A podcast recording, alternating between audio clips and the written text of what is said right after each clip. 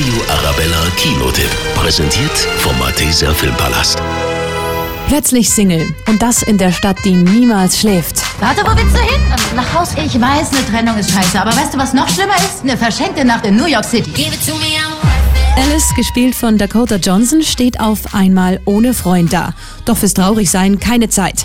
Dafür sorgt ihre feierwütige Kollegin Robin, gespielt von Rebel Wilson. Ich werde dir jetzt mal beibringen, wie man Single ist. Organisier uns ein paar Drinks, okay? Nein, nicht du besorgst die Drinks, die Jungs besorgen die Drinks, okay? Und sobald das mit den Drinks klappt, klappt's bei Alice auch mit den Männern. In jeder Freundschaft zwischen Mann und Frau gibt es eine bestimmte Anzahl von Drinks. Vier, fünf. Wenn man die erreicht hat, hat man definitiv Sex.